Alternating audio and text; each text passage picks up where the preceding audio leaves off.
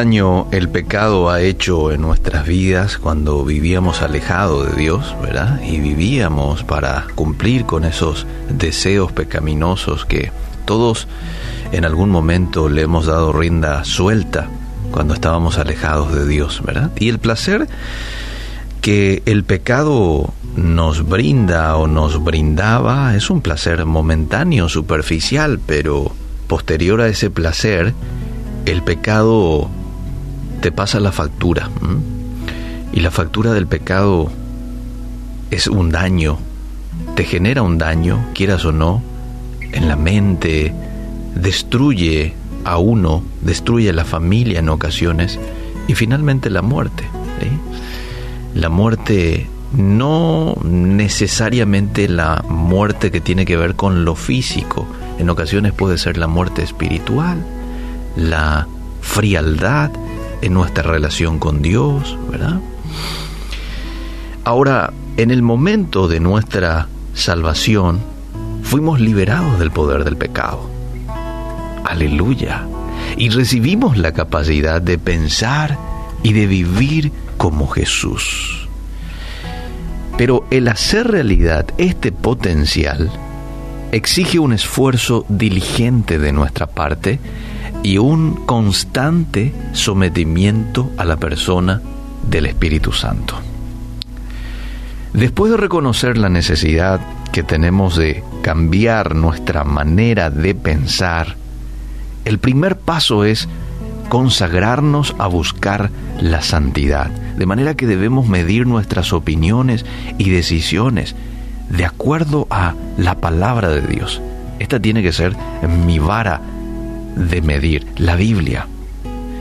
Y en todo tiempo debemos de preguntarnos, ¿están mis pensamientos, están mis actitudes, mi conducta en armonía con el carácter de Dios y con las verdades de la Escritura?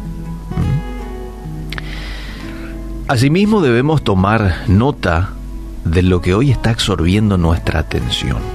Ayer hemos hablado de que somos administradores de todo lo que dejamos que entre a través de nuestros ojos, a través de nuestra mente, a través de nuestros oídos. Somos administradores de nuestra mente, de nuestra salud mental. No es saludable llenar nuestra mente con información que no refleje los valores de Dios. Me encanta el pasaje de Filipenses 4:8 porque allí el apóstol Pablo nos dio una vara que debemos de utilizar para medir lo que es digno de nuestra atención. Y él dijo que debemos pensar en todo lo que sea puro, todo lo que sea amable, todo lo que sea de buen nombre. Y sigue, si hay virtud alguna, si algo digno de alabanza, en eso piensen. Hmm. Otra de las cosas que tenemos que hacer para limpiar nuestra mente, para tener una mente santa como, como Dios quiere que tengamos, es rechazar los pensamientos impuros.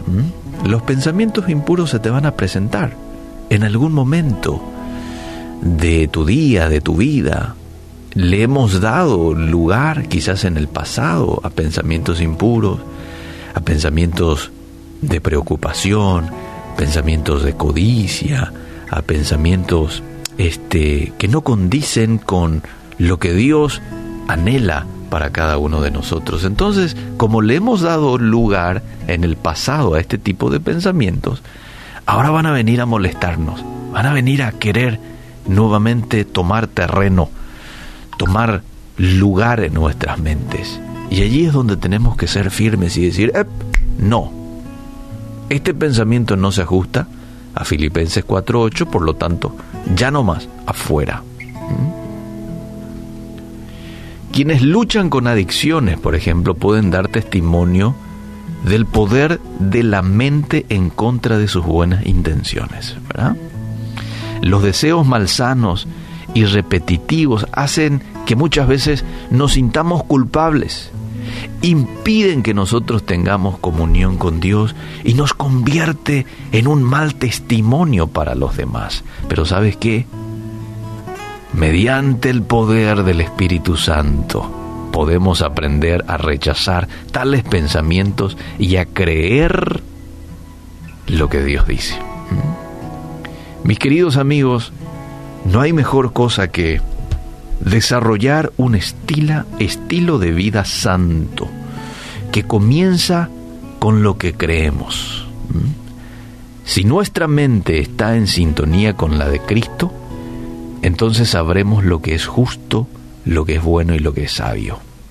Nuestras vidas se parecerán cada vez más a la suya, a la mente de Dios, y vamos a experimentar el llamado de ser sus embajadores, tal como dice 2 de Corintios 5:20. Yo quiero hoy animarte en este tiempo a sujetar tu mente a Cristo.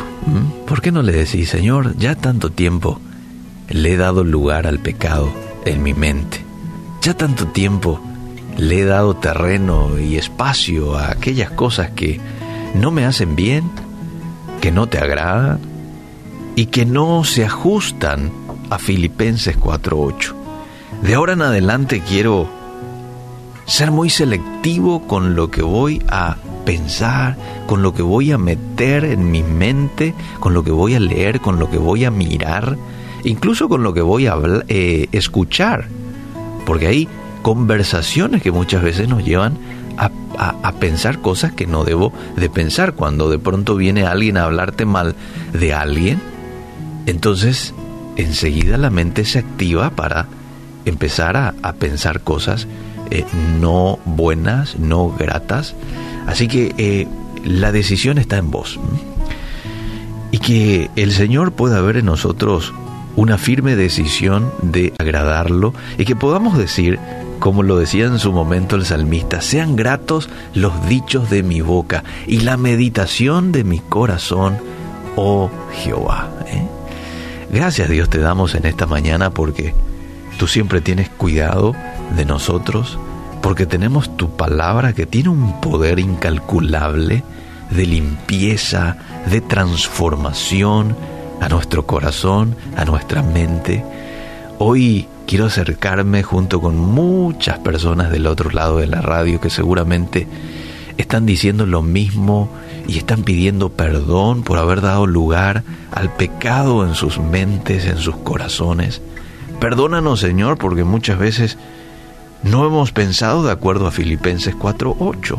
Le hemos dado mayor lugar de lo que teníamos que haberle dado a la preocupación, al afán, eh, a la ansiedad, este, a los pensamientos eh, de codicia, a los pensamientos que no te agradan.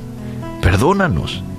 Y hoy te pedimos que tú nos limpies, nos purifiques y podamos pensar como tú piensas. En el nombre de Jesús. Amén y amén.